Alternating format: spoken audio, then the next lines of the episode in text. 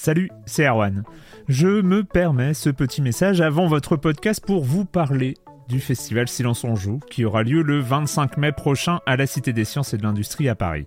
De 10h à 22h, on vous prépare une journée qu'on espère passionnante avec des discussions, des débats au cœur même de la Cité des Sciences et une soirée mémorable dans un grand amphithéâtre.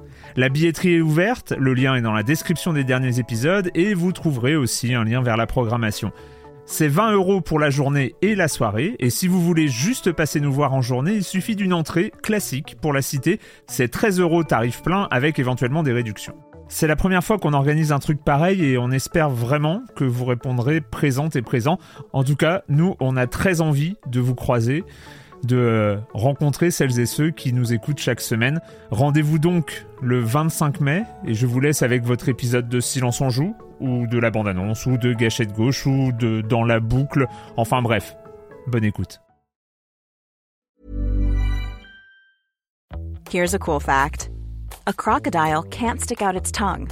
Another cool fact, you can get short-term health insurance for a month or just under a year in some states.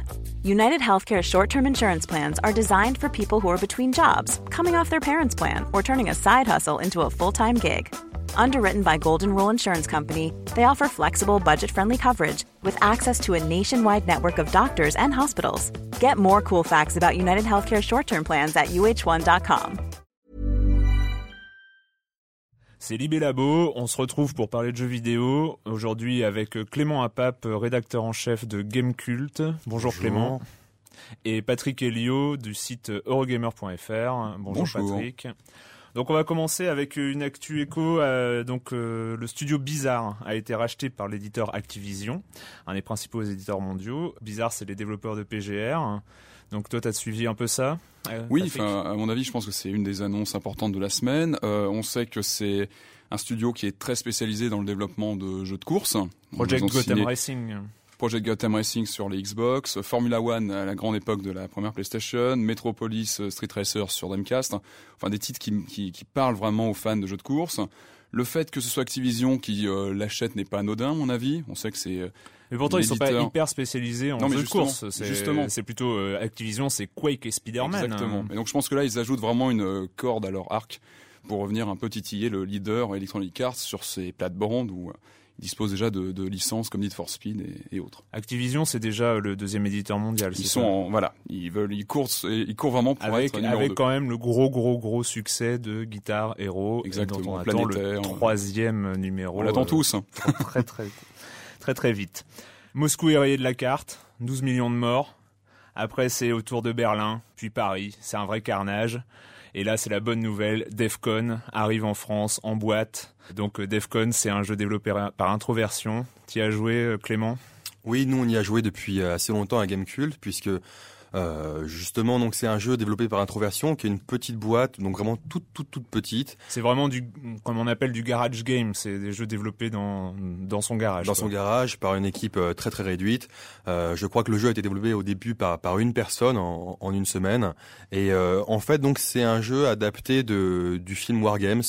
C'est un jeu euh, en fait de stratégie qui paraît très sobre, mais qui est, qui est au final euh, assez intéressant. On voit un planisphère en fait, et il suffit de, de placer ces silos de missiles, d'antimissiles. C'est un jeu exclusivement multijoueur. Et euh, quand on y joue, on découvre les, les, finesses du gameplay. Et c'est vrai qu'on sent un peu Docteur Folamour euh, avec euh, l'arme atomique. La série date de, de, longtemps? Enfin, je connais pas moi personnellement la, la série, donc ça date de, ah, quand? Non, non, c'est pas c'est pas une série, c'est c'est un premier jeu. Euh, en fait, ah, j'ai compris qu'il y avait d'autres euh, épisodes avant. Non, il y, a, y a Darwinia. Il y a Darwinia. ils ont fait Darwinia. Ils sont fait connaître par Darwinia, qui était un jeu de stratégie temps réel avec un univers assez inspiré de, de Tron. Et c'est vrai que c'est c'est intéressant de voir ces jeux. Donc ces jeux ont été développés il y a quelques années. Ils sont sortis dans le commerce en import à Gamecult. On l'avait acheté directement en Angleterre il y a, il y a un an. Donc on l'avait testé il y a un an. Et c'est intéressant de voir que grâce à son succès critique et, public aussi, il arrive enfin en boîte et euh, bah, ça prouve que sur PC, effectivement, le, PC est quand même la plateforme, la plateforme euh, d'incubation, on va dire, des, idées et des jeux, puisqu'il n'y a que sur ce support où on peut voir, euh, on peut voir des jeux, des jeux comme ça arriver directement dans le commerce. Et donc, Darwin, enfin pas Darwinia, Darwinia c'était leur premier jeu qui est arrivé dans le commerce. Defcon sera en vente à 20 euros et donc c'est un peu la bonne affaire du mois d'octobre. C'est de la bonne nouvelle. On continue avec une bonne nouvelle pour Sony. Une fois n'est pas coutume, c'est vrai qu'on n'a pas l'habitude de, sortir des bonnes nouvelles pour le, constructeur euh, japonais. Là, ça faisait longtemps. Et là, c'est la nouvelle version de la PSP, donc qui était présentée à, l'E3 euh, dernier. La PSP Slim qui serait en train de cartonner au Japon. Toi, tu as une explication, Clément? Tout à fait. En fait, euh, elle cartonne. Donc la PSP Slim and Light, elle cartonne non pas parce que, euh, à mon avis, c'est un nouveau produit, ça joue aussi, mais c'est surtout euh, dû au fait que, avec la sortie simultanée en fait de Final Fantasy VII Crisis Core, qui est un jeu de, de fan service et qui fait, faut, faut rappeler de que fan service, de fan service, c'est-à-dire que c'est c'est pas c'est un jeu qui va plaire aux fans de hmm. Final Fantasy VII. C'est un jeu vraiment qui va pas faire euh, qui cartonne au Japon. Hein. C'est un des rares jeux qui a, qui, a, vraiment euh, marché au Japon sur, sur PSP avec Monster Hunter. Donc c'est la enfin c'est vraiment le, la conjugaison d'un nouveau support hardware et de jeu là qui fait qu'elle marche et tant mieux pour elle parce que c'est quand même c'est quand même un beau produit mais c'est vrai qu'une fois que l'effet euh, Final Fantasy VII Crisis Core sera sera un peu dissipé on peut se demander quelle sera quand même l'avenir de la console. Mais c'est vrai qu'on s'est beaucoup demandé. Euh, la PSP, c'est vrai que c'est une jolie console. La PSP Slim aussi. Hein, on va pas dire, on va pas dire du mal là-dessus. Mais le problème, c'est euh, les jeux. Donc là, c'est vrai qu'il arrive à sortir avec des jeux, mais euh, enfin, il y, a des trucs prévus pour bientôt. Peu de titres pour l'instant. Enfin, on, attend assez peu de blockbusters sur sur PSP. Euh, en tout cas, ce qu'on peut dire, c'est que la, la, nouvelle PSP est quand même meilleure que la, la première. Je crois qu'elle est 30% plus légère, euh, légèrement plus petite. les différences sont pas, très visibles quand on met les deux les deux versions l'une à côté de l'autre. Ça se voit pas forcément à l'œil nu. Euh, ce qu'on peut dire, en fait, c'est que l'acheteur d'une PSP aujourd'hui a tout intérêt évidemment à acheter le nouveau modèle. Euh, on sait qu'il y a notamment une sortie vidéo, ce qui, peut, ce qui peut être marrant. J'ai pas pu l'essayer. On a reçu une console pour test, mais on n'a pas pu avoir le le, cordon pour relier la, console. Il n'est pas sorti, je crois. Je crois qu'il n'est pas encore sorti.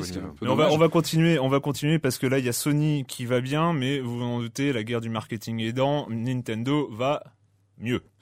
Donc euh, ça c'est euh, en ce moment c'est euh, Regis, Reggie donc le, le, patron de Nintendo Amérique, très très grande gueule du jeu vidéo, hein, très connu pour ses, ses sorties. Euh, qui a annoncé euh, courez vite acheter une Wii, il y en aura pas assez pour Noël. Alors c'est euh, c'est de la frime, c'est je trouve que l'annonce est un peu tôt, elle tombe un peu tôt, je trouve début octobre. Euh, maintenant, quand on voit le succès de la console l'année dernière, on peut effectivement s'attendre à, à ce que, que ce soit demain cette année. c'est à la fois du c'est évidemment du marketing, mais il faut voir que l'an dernier, la Wii, quand même, elle était indisponible pendant une grande, grande, grande partie de la fin d'année. Elle venait de sortir. et même après, mais c'est vrai, c'est vrai que les, il faut, enfin, il faut quand même se, il faut quand même lui reconnaître euh, un point, c'est que les, quand on produit une console, c'est pas on appuie sur un bouton et on peut en produire deux fois plus. Euh, dès, dès le départ, ils avaient quand même produit de façon assez agressive. Mmh. Et euh, ça reste une console, ça reste un produit manufacturé, et euh, c'est assez délicat de pouvoir augmenter euh, la production x5 en, en, peu de temps. Donc je pense que je pense que c'est un effet d'annonce, mais à mon avis, à mon avis, les faits vont quand même lui donner raison. On est quand même, enfin, Nintendo m'a confirmé qu'on avait passé les, les 700 000 exemplaires en France, hein, ce qui est quand même pas rien, une console qui est même pas présente sur le marché depuis un an. Mais là, là, on arrive, on arrive aussi à ce que je disais sur la PSP tout à l'heure. C'est quand même, on est quand même face à aussi à une console qui est un petit peu en manque de jeux en ce moment, non? C'est en dehors des. Enfin, il y a tennis. Enfin, moi, il y a pas mal de jeux Nintendo, mais du côté des éditeurs tiers, c'est clairement plus calme. Là, oui, le, le, problème de la Wii aujourd'hui, c'est que euh, c'est qu'en fait, elle ne s'adresse plus aux joueurs. Euh, c'est peut-être un jugement un peu un peu à l'emporte-pièce, mais je pense qu'il va, qui, qui, va se révéler vrai euh, dans, dans, dans, dans l'année à venir. Aujourd'hui, on a 3, 4, 5 jeux faits pour les joueurs et on a de plus en plus, parce qu'on voit la télé, et ça se voit dans la, dans la communication Nintendo, on voit papy, mamie jouer au tennis, euh, et puis voilà, c'est, ça s'arrête là. Et euh, je pense qu'on va, on va reparler du, de l'aspect casual de, mais ça se voit aussi, Il y a certainement au TGS, hein, le TGS qui vient juste de finir pour, pour, pour info, au TGS, tous les développeurs faisaient des jeux des petits jeux, des mini-jeux. Alors qu'il y a euh, certainement une demande en termes de jeux gamer sur Wii. C'est clair. Enfin, on sait qu'elle touche un public il y a une Demande, il y a une demande. Il faut savoir que y a un manque évident de, de jeux de c'est dédié gamer sur la console. Faut, Alors qu'elle elle, elle, donne quand même des possibilités il faut, arrêter de croire que, enfin, enfin, je, je, ne te vise pas, mon, mon cher confrère, mais il faut, il, il, faut arrêter de croire que les développeurs font, font, font des jeux pour faire plaisir aux joueurs. Les développeurs, ils font des jeux pour gagner de l'argent. Euh, voilà, avant tout. Et un, un, jeu, un Wii Sport ou un Wii Tennis, enfin voilà, donc Wii Tennis qui est inclus dans Wii Sport, tous ces petits jeux-là, ça coûte rien à fabriquer, mais rien du tout, et ça rapporte énormément. Donc, euh, donc voilà. Un peu le schéma de la, de la, Nintendo DS d'ailleurs. On se retrouve avec un peu avec un schéma.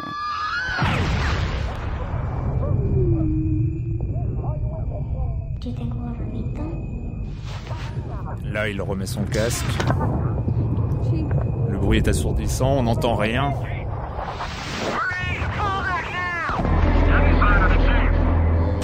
Il balance une zone de protection par terre.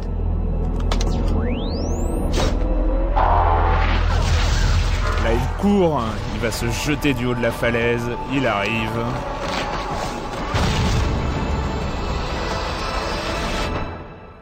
Master Chief is back. Master Chief est de retour. Ça, tout le monde en a entendu parler. C'est Halo 3, c'est un peu la sortie du moment.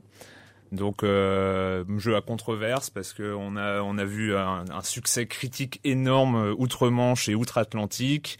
En France, euh, c'est un petit peu plus mitigé, même euh, là, euh, Game Cult donc a sorti sa critique. Ça a été un vrai raz-de-marée de commentaires parce que vous n'avez mis que 7 sur 10. Mon Dieu, un crime de lèse-majesté. Pouvez nous en dire plus? Comment est-ce que vous avez reçu Halo à Game Cult? Bah, il faut savoir que quand même Gamecult, euh, un 7 sur 10 sur Gamecult, c'est c'est une très bonne note. Hein. Euh, voilà. Ouais, à Gamecult, on, note à Gamecult, on note un peu plus sec que, que la concurrence. Donc 7 sur 10, c'est une très bonne note, mais c'est vrai que par rapport aux attentes des fans, on, on avait l'impression euh, d'avoir euh, frappé leur mère. Hein, euh, à, à, certains, quand on voit les réactions dans le forum, le premier Halo était un jeu excellentissime. si on le replace dans, dans son contexte à l'époque, c'était vraiment un jeu excellentissime. Il avait eu 9 chez nous. Le deuxième avait été un peu plus décevant, il avait 8. Et pour nous, le troisième, c'est un jeu intéressant. Euh, c'est un jeu, c'est un bon jeu, mais c'est pas un jeu excellent. C'est un jeu qui a été euh, clairement porté par le hype et par l'attente, euh, l'attente qu'on avait en lui. Il a un, un, mode multijoueur excellent, mais en solo, il est, il est assez faible assez faible, je, je pèse mes mots. Ouais, c'est en fait, il, il, il, a des qualités, je suppose que, que, que, vous allez les évoquer. Moi, je vais me concentrer sur les défauts. Euh, les défauts, c'est que techniquement, c'est un Halo 2 euh, un lot 2.5, c'est pas un lot 3. Il est beaucoup moins beau que ce qu'on a vu euh, sur le support comme un Gears of War. Euh, ce qui est dommage, nous ce qu'on a trouvé vraiment euh, dommage dans le jeu, à la fois c'est qu'il est très court, une petite huitaine d'heures, et c'est un jeu qui à l'époque avait révolutionné à la fois parce que c'était le premier FPS vraiment très jouable sur console. Donc on retrouve ce gameplay vraiment calibré et affûté avec Halo 3. Le problème, c'est ce qu'il a apporté notamment en termes d'intelligence artificielle. Aujourd'hui, c'est très faible. C'est très, euh, très, faible. Alors donc, à l'opposé, hein, on dirait presque Rogamer.fr, lui, c'est euh, adoré, euh, a adoré Halo. C'est vraiment, c'est vraiment la révolution. Nos confrères anglais, en fait, on lui ont mis un 10 sur 10. Euh, personnellement, j'aurais plutôt mis un 8 ou 9, mais moi je trouve que le jeu est très très bon. Je pense qu'on est vraiment devant le l'un des meilleurs FPS sur console, spécialement calibré pour une jouabilité sur console. D'ailleurs, on peut, on peut le voir parce que les, adaptations du titre sur PC sont généralement assez, assez décevantes. On est vraiment sur un produit grand spectacle, plutôt bien fait. Je trouve qu'au niveau euh, de la mise en scène, c'est plutôt bien, euh, bien construit, euh, musique, environnement, etc. Très jouable. C'est vraiment ce que je retiens du jeu, c'est que jouabilité immédiate, très très agréable à jouer. Le multijoueur, tu, tu en parlais Clément, très efficace. C'est vraiment un des points forts de, de Halo, évidemment. C'est le jeu. Aujourd'hui, si on est abonné au Xbox Live, Halo 3 est obligatoire. Ouais. Euh, si on veut jouer un bon jeu FPS. Ouais, mais est-ce euh, qu'il est vaut, est vaut toute la, est-ce qu'il vaut toute la hype enfin, en général, en général, on se méfie des jeux qui sont trop portés comme ça par un hype marketing, etc. Là, enfin, genre quand on juge le jeu sur pièce, il est très bon. On reste devant un très très bon jeu. C'est un bon jeu, c'est un bon jeu, mais c'est vrai que c'est un peu, c'est un peu, c'est un peu dommage de devoir. Euh, pour moi, la, la qualité vraiment d'utilité vient de son mode multijoueur, et c'est un peu dommage de devoir bah, payer. Euh, tu, tu parlais euh, Clément tout à l'heure de Gears of War. Moi, je trouve meilleur en solo que Gears of War, par exemple. Je comparais juste, je, je, comparais juste, je, comparais juste le, le côté technique, le côté technique, euh, voilà. Mais je pense que Halo va battre Gears of War sur le live, va, va très vite oui, s'imposer comme de le toute façon, jeu, même le Xbox Live va pas, va pas supporter la sortie de Halo 3. Même Alors, le, jour de la sortie, c'était un peu, un peu, la, il était à la ramasse, mais. Effectivement, c'est pas un jeu qui a une durée de vie de 30 heures en solo, c'est clair. On le finit en 5 à 8 heures. Mais bon, mieux vaut 5 à 8 heures de bon jeu que euh, un jeu Ouais, qui mais s'éternise, oui, euh, oui, mais ça, je suis, enfin, je suis pas d'accord avec ce- avec ça parce que euh, c'est ce qu'on a toujours dit, vaut mieux 5 à 8 heures de bon jeu, mais on voit où on en est aujourd'hui, on a que 5 à 8 heures. À côté, on a un Bioshock, ils sont pas comparables tu du peux tout. pas comparer, c'est Mais quand même. Bioshock- Bah, on offre- peut non, comparer Bioshock- quand même. Bioshock on peut comparer, c'est quand même des Non, mais FPS, c'est voilà, quand même des, Bioshock des- offre des quand même choses 20 heures de assez jeu con- solo. Donc, euh, on peut dire que Halo 3 euh, aurait pu offrir 20 heures de jeu solo de qualité. Il en offre moins de 10. C'est un peu dommage. Comme on, l'avait dit la semaine dernière, Bioshock euh, lorgne clairement du côté jeu d'aventure, alors que Halo, euh, aujourd'hui, enfin, évidemment, c'est ils vraiment sont- le FPS qui ils s'assume, qui ils sont difficilement comparables, qui, effectivement, euh, dans, dans, qui dans leur- complètement. Mais c'est euh, et moi-même, enfin, moi-même, je reconnais qu'il y a pas mal de défauts. Moi, il y a des passages que j'ai trouvé assez lourds avec des allers-retours au, sein d'un même niveau. Enfin, le level design n'est pas idée, est pas parfait. Je trouve qu'il y a- il y a pas mal de défauts aussi. C'est pas un jeu parfait. Dernier, euh, dernier petit truc, euh, là en ce moment c'est les 10 ans d'Ultima Online, c'est les 10 ans du massivement multijoueur, euh, disons populaire.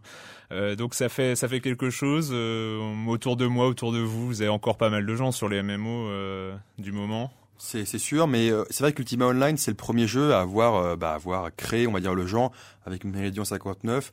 Mais Ultima Online, ce qui est, ce qui est vraiment intéressant dans le développement du, du, du massivement multijoueur, c'est que euh, à l'époque, c'était très RPG. Donc Ouais. le côté très très RPG, Jeu de rôle. jeu de rôle. Et, euh, et aujourd'hui, on est vraiment euh, passé à, un- à beaucoup plus d'action. euh, Et surtout, quoi, grand avec moins public. hein. Enfin, le, plus le grand public, a énormément avec, avec changé des en 10 millions ans, de clair. personnes qui jouent. Aujourd'hui, On va s'arrêter là pour le jeu vidéo aujourd'hui, ça allait vite comme d'habitude. Et quand vous jouez pas, vous faites quoi, Clément? Euh, moi, j'ai découvert avec euh, un peu de retard Borat. Euh, J'avais euh. Très très Et bon. Voilà, j'avais j'avais loupé sa sortie cinématographique et je me suis rattrapé en DVD. Et c'est pas mal. C'est pas mal du tout. Je conseille à tout le monde. Patrick Le film, allez voir cette semaine, qui est sorti mercredi dernier, c'est Control de Anton Corbin, qui revient sur l'histoire de Ian Curtis, De le Joy chanteur Division. emblématique de, de Joy Division. C'est très très beau film. À voir Ouais. absolument pour même peut-être découvrir le, le groupe pour certains, ceux qui ne. Pour ne ma part, pas. je suis en train de me taper l'intégrale de Baby Cart, ce qui est quand même énorme. Une grande série culte japonaise avec un samouraï et son petit gamin dans un landau. C'est assez excellent, six numéros. Merci à tous, on se retrouve très bientôt pour reparler de jeux vidéo sur Libé Labo.